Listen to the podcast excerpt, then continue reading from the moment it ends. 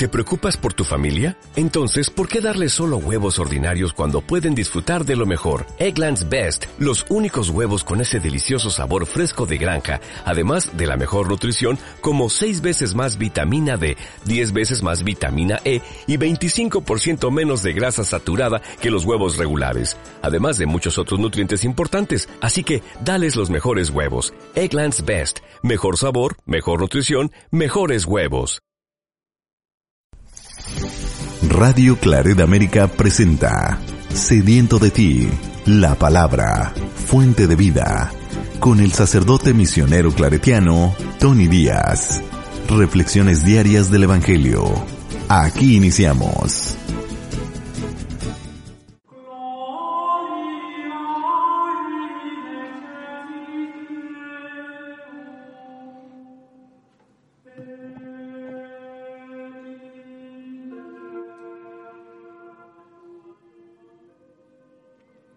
Bienvenidos hermanos a nuestras reflexiones bíblicas de las lecturas del día. Hoy es jueves de la vigésima primera semana del tiempo ordinario, jueves de la vigésima primera semana del tiempo ordinario. La primera lectura de hoy viene de la primera carta de San Pablo a los Corintios capítulo 1 versículos 1 al 9. Yo, Pablo, apóstol de Jesucristo por voluntad de Dios, y Sóstenes, mi colaborador, saludamos a la comunidad cristiana que está en Corinto. A todos ustedes a quienes Dios santificó en Cristo Jesús y que son su pueblo santo, así como a todos aquellos que en cualquier lugar invocan el nombre de Jesucristo, Señor nuestro y Señor de ellos, les deseo la gracia y la paz de parte de Dios, nuestro Padre, y de Cristo Jesús, el Señor. Continuamente agradezco a mi Dios los dones divididos que les ha concedido a ustedes por medio de Cristo Jesús, ya que por Él los ha enriquecido con abundancia en todo lo que se refiere a la palabra y al conocimiento porque el testimonio que damos de Cristo ha sido confirmado en ustedes, a tal grado que no carecen de ningún don ustedes, los que esperan la manifestación de nuestro Señor Jesucristo. Él los hará permanecer irreprochables hasta el fin, hasta el día de su advenimiento. Dios es quien los ha llamado a la unión con su Hijo Jesucristo, y Dios es fiel. Palabra de Dios. El salmo responsorial es el Salmo 144 y el responsorio es, Siempre Señor, bendeciré tu nombre. Siempre Señor, bendeciré tu nombre. Un día tras otro bendeciré tu nombre, y no cesará mi boca de alabarte muy digno de alabanza es el Señor por ser su grandeza incalculable. Cada generación a la que sigue anunciará tus obras y proezas. Se hablará de tus hechos portentosos, del glorioso esplendor de tu grandeza. Alabarán tus maravillosos prodigios y contarán tus grandes acciones, difundirán la memoria de tu inmensa bondad y aclamarán tus victorias. Siempre, Señor, bendeciré tu nombre. El Evangelio de hoy viene de Mateos capítulo 24, versículos 42 al 51. En aquel tiempo Jesús dijo a sus discípulos, Velen y estén preparados porque no saben qué día va a venir su Señor. Tengan por cierto que si un padre de familia supiera a qué hora va a venir el ladrón, estaría vigilando y no dejaría que se le metiera por un boquete en su casa. También ustedes estén preparados porque a la hora en que menos lo piensen, vendrá el Hijo del Hombre. Fíjense en un servidor fiel y prudente a quien su amo nombró encargado de toda la servidumbre para que le proporcionara oportunamente el alimento. Dichoso ese servidor, si al regresar su amo lo encuentra cumpliendo con su deber.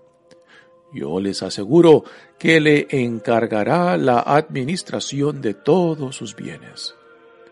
Pero si el servidor es un malvado y pensando que su amo tardará, se pone a golpear a sus compañeros, a comer y emborracharse, vendrá su amo el día menos pensado, a una hora imprevista, lo castigará severamente y lo hará correr la misma suerte de los hipócritas.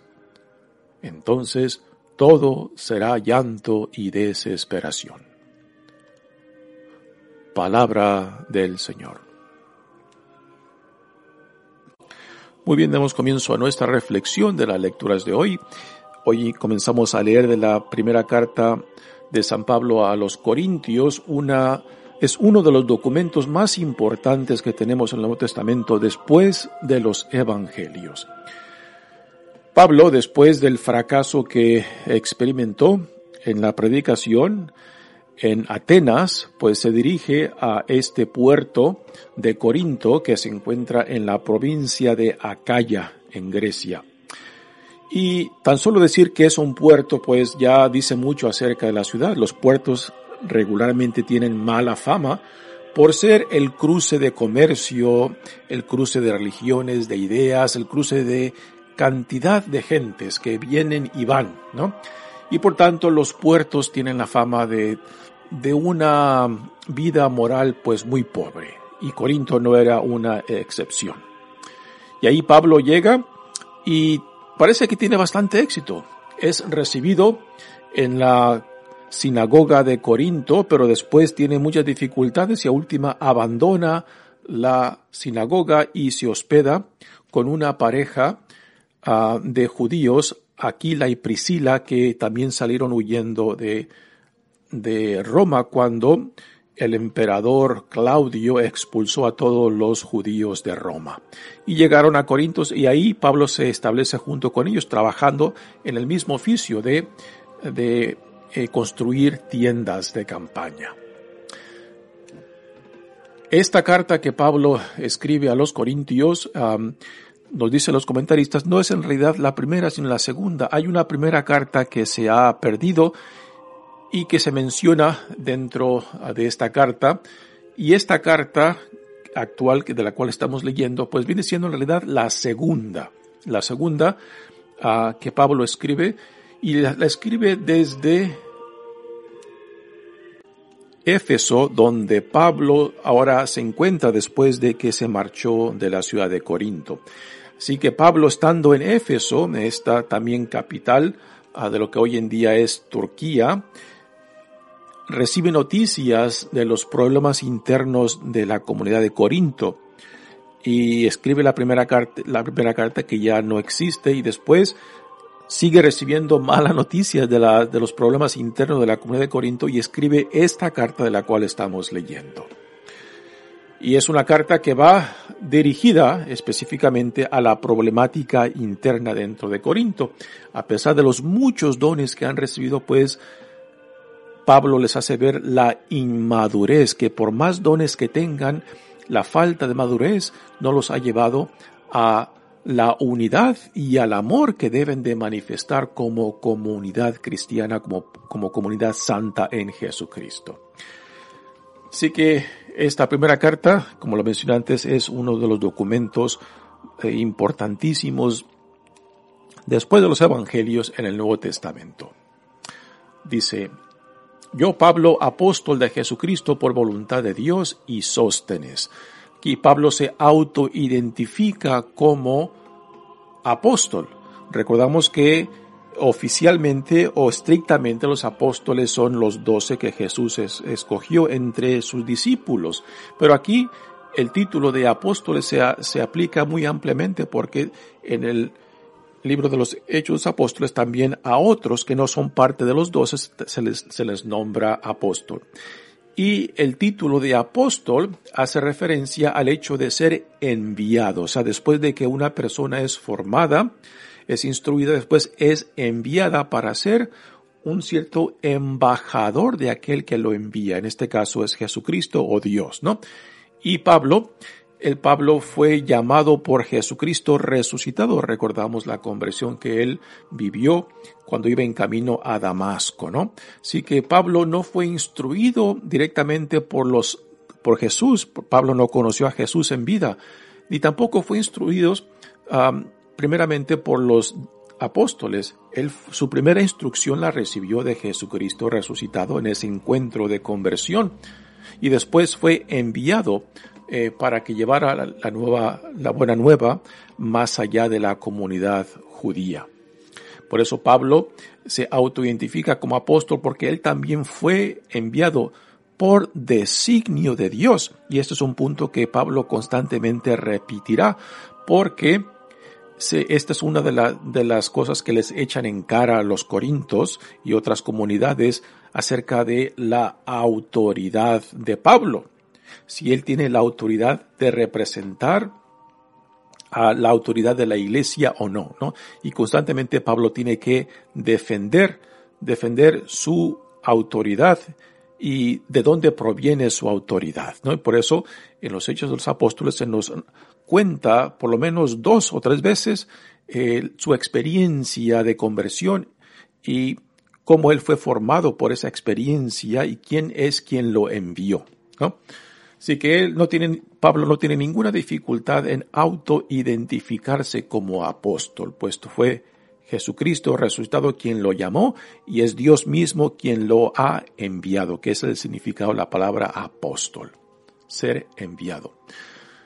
Y después dice, y Sóstenes, ¿quién es este Sóstenes? Este Sóstenes es muy probable que sea el dirigente de la sinagoga en Corinto, que fue quizás evangelizado por Pablo o por Apolo, que también estuvo en, eh, en Corinto predicando.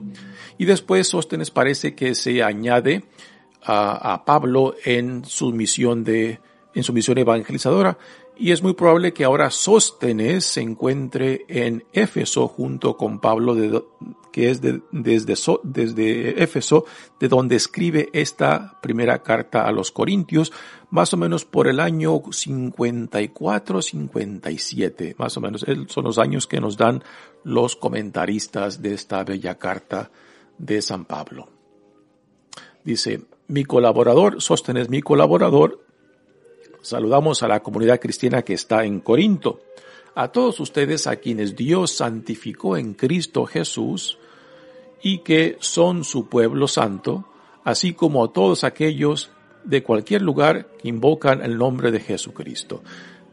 Pablo llama o describe a la comunidad de Corinto ah, como santa, de que Dios los ha santificado en Cristo. Y con esto Pablo no, no les quiere decir eh, no lo está halagando de que son santos por su comportamiento, todo lo contrario, puesto que esta carta fue escrita por Pablo para confrontarlos en, en, las divisiones internas que están viviendo, que los muchos dones que Pablo también describirá en esta carta, pues no están siendo puestos al servicio del reino, puesto por la falta de inmadurez, pues esos dones en cierta manera son defectuosos y los lleva más a la división que a la unidad como pueblo santo en Cristo. Así que cuando Pablo habla de que fueron santificados es de que en Cristo Dios les, les ha dado el potencial de santidad que aún todavía no manifiestan. Así que solamente es un potencial que no se ha realizado en ellos, puesto que es más la división y los pleitos internos eh, que se vive en la comunidad en vez de la unidad y de la solidaridad entre ellos.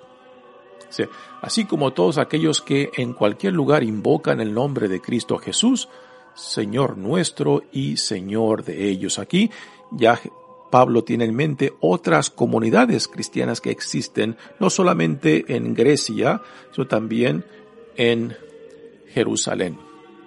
Recordamos que antes de que Pablo llegara a Corinto ya ha fundado la comunidad, la comunidad o ha, colaborado en la, en la, fundación de la comunidad de Éfeso, de Filipo y también de Tesalónica, que después de Tesalónica él va a Atenas, donde es un fracaso en cierta manera su predicación ahí, y después de Atenas va a Corinto. Esta es la comunidad a la que Pablo dedicó mucha energía y también fue la comunidad que le causó muchos dolores de cabeza, por lo, por lo que lo vemos en, la firmeza con la cual se dirige a ellos en esta carta y en la, después en la segunda. Dice, Señor nuestro y Señor de ellos, les deseo la gracia y la paz de parte de Dios nuestro Padre y de Jesucristo el Señor.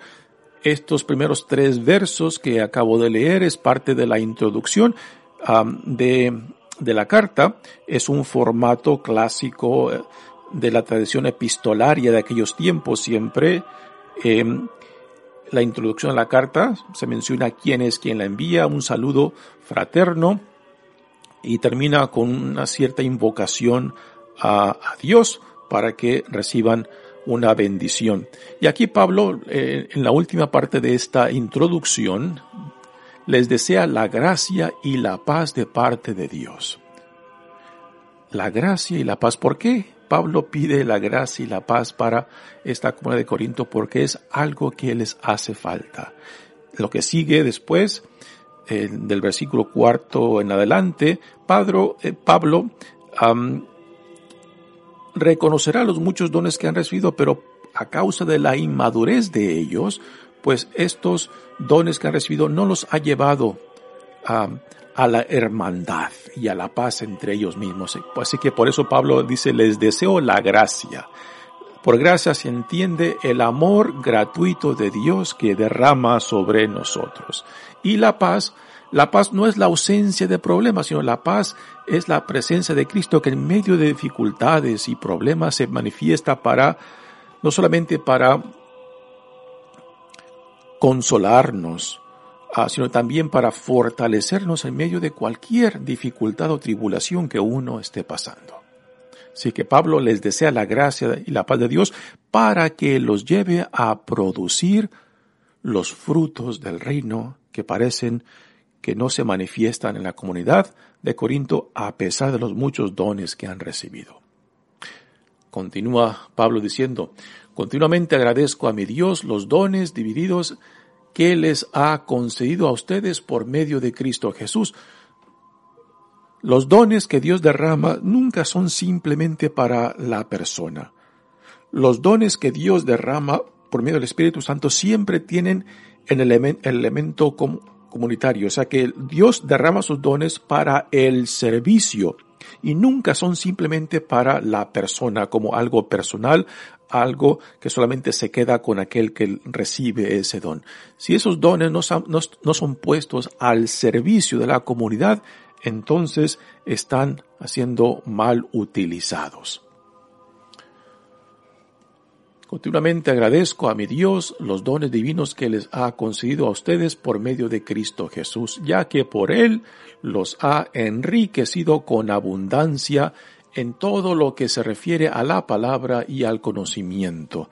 Aquí Pablo está reconociendo eh, algo cultural en, en, Corinto y aquí entra la tradición filosófica de la cultura griega, el cual se deleitaban en la contemplación de ideas, conceptos, eh, política, ¿no? Así que cuando Pablo habla del conocimiento está haciendo referencia a esta rica tradición filosófica ah, de la cultura griega, pero que es un, un don que aún todavía no está produciendo los frutos propios, puesto que si tienen el don del conocimiento y el don de la palabra, pues es para que produzcan frutos del amor, de la justicia, de la hermandad.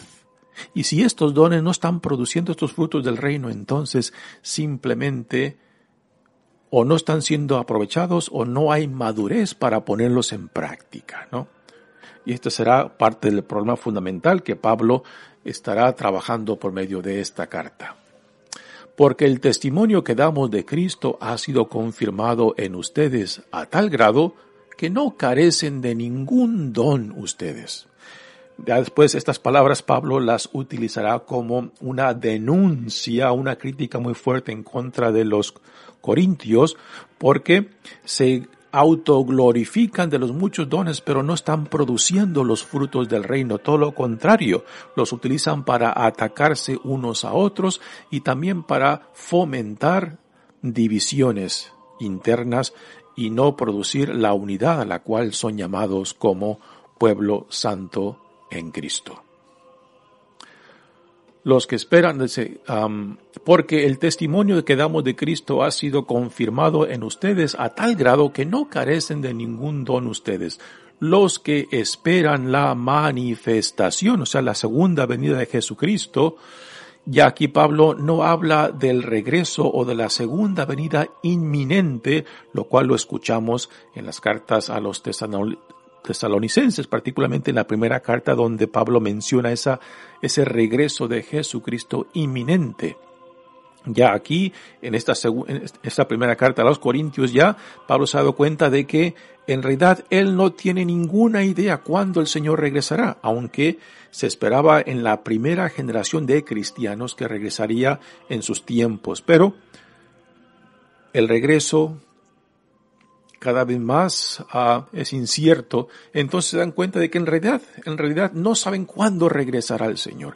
En el Evangelio de hoy, de, de, de Mateo, en el capítulo 24, Mateo mismo nos dirá que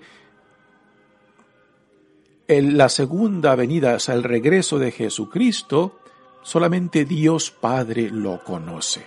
Sí, que solamente si este es un privilegio de Dios para entonces, ¿por qué nosotros nos rompemos la cabeza tratando de saber y promulgar algo que no está dentro de nuestra capacidad y derecho, ¿no?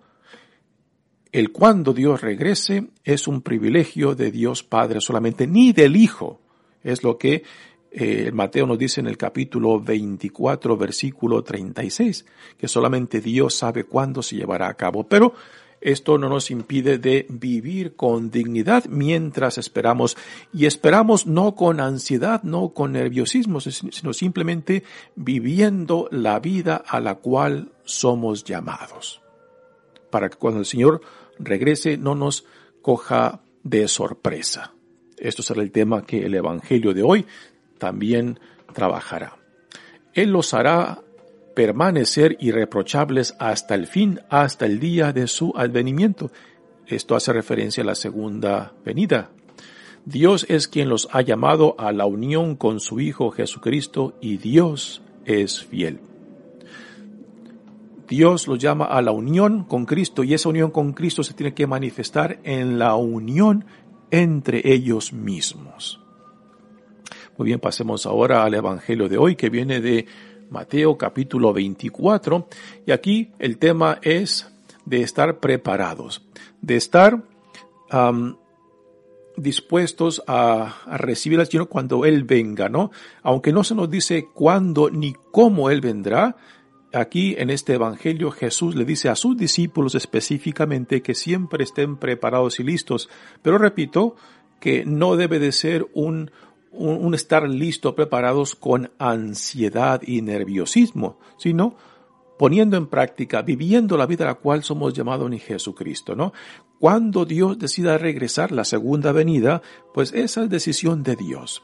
Así que no tenemos por qué rompernos la cabeza como en diferentes tiempos, casi a casi al final de cada siglo, aquí a final de cada milenio, siempre salen estas nociones que la gente se, se, pone nerviosa porque piensan que el fin del mundo ya vendrá y se ponen ansiosos y nerviosos, ¿no?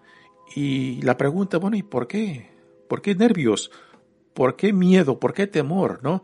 Si estamos viviendo en lo mejor que podamos responder a la gracia de Dios en mi tiempo, en mi circunstancia, entonces no hay nada que, debemos, de temer de Dios si estamos viviendo la vida a la cual somos llamados, ¿no? Y este es el tema que ahora el Evangelio enfoca. En aquel tiempo Jesús dijo a sus discípulos, velen y estén preparados, porque no saben qué día va a venir su Señor. Nuevamente, este, esta venida hace referencia a la segunda venida. Tengan, por cierto, que si un padre de familia supiera a qué hora va a venir el ladrón, estaría vigilando y no dejaría que se le metieran por un boquete en su casa. Hemos de recordar que las casas de aquel tiempo estaban hechas de ladrillos de lodo y que era fácil, pues, eh, hacer un boquete, hacer un hoyo en la pared, porque el lodo no es roca y es fácil de escarbar y sacar esos ladrillos de lodo. Estaría vigilando y no dejaría que se le metiera por un boquete en su casa. También ustedes estén preparados porque a la hora en que menos lo piensen vendrá el Hijo del Hombre. Nuevamente, esta hace referencia a la segunda venida de Jesús. Recordamos que el Evangelio de Mateo fue escrito después de la muerte y resurrección de la ascensión de Jesucristo. Así que esta referencia de cuándo vendrá el Hijo del Hombre es a la segunda venida que la primera generación de los cristianos esperaban que ese regreso sería en su propio tiempo, pero eh, con el tiempo eh, la iglesia se dio cuenta de que no sabemos nosotros cuándo ni cómo el Señor regresará y que por tanto nuestra responsabilidad es de vivir, de ser coherentes con el llamado que hemos recibido. Que venga hoy o mañana o de aquí a 30 años, eso es decisión de Dios. Nuestra responsabilidad, nuestra obligación, nuestro llamado nos dicen, seamos coherentes con la vida que se nos ha dado en Jesucristo. Y que si Dios tarda en regresar, esto no debe de impactar cómo uno vive, las prioridades que uno tenga en su vida, a lo que uno le dé tiempo e importancia. Eh, no debe ser determinado si, Dios eh, eh, es, tarda en regresar, ¿no? Y es este el tema que ahora Jesús nos da una parábola acerca de aquellos, de aquellos que toman como excusa de que el Señor tarda y que por tanto hemos de gozar, hemos de celebrar, y que algunos, algunos, dirían, pues ya nos arrepentiremos, ¿no? En el, en el último momento, último día. Esa es la actitud que Jesús está rechazando y condenando en esta parábola. Dice, fíjense en un servidor fiel y prudente a quien su amo nombró encargado de toda la servidumbre para que le proporcionará oportunamente el alimento. Aquí a Jesús se está refiriendo a los que están de responsables de las comunidades, ¿no?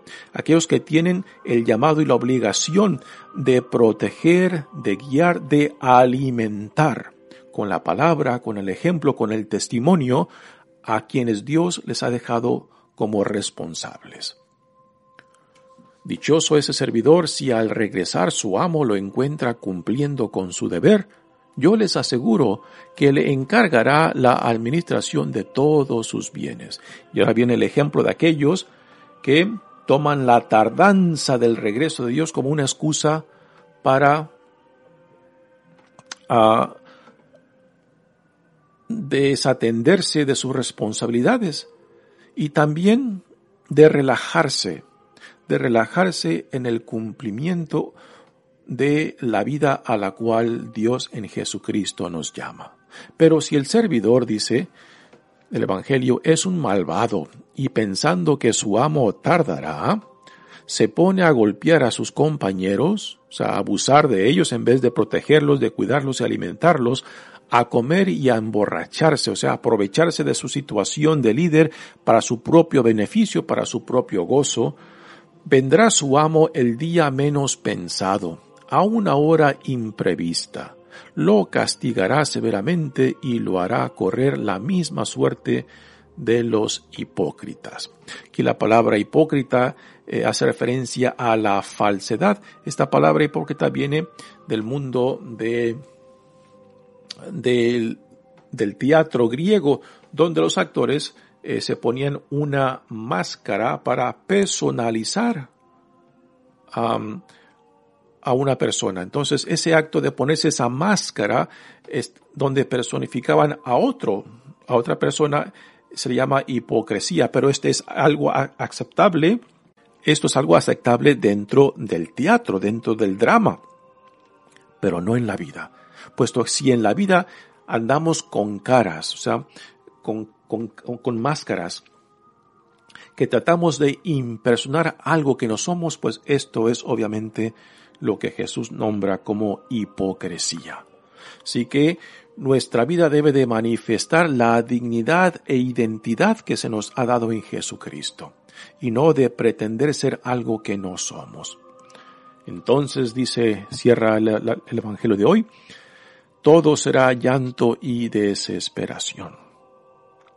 Pues unas advertencias que Jesús hace a sus discípulos acerca de la responsabilidad que ellos mismos ahora reciben y que después de la muerte y resurrección de Jesucristo, pues tendrán que dar cuentas de ese llamado, de esos dones que han recibido y de esa responsabilidad que han adquirido.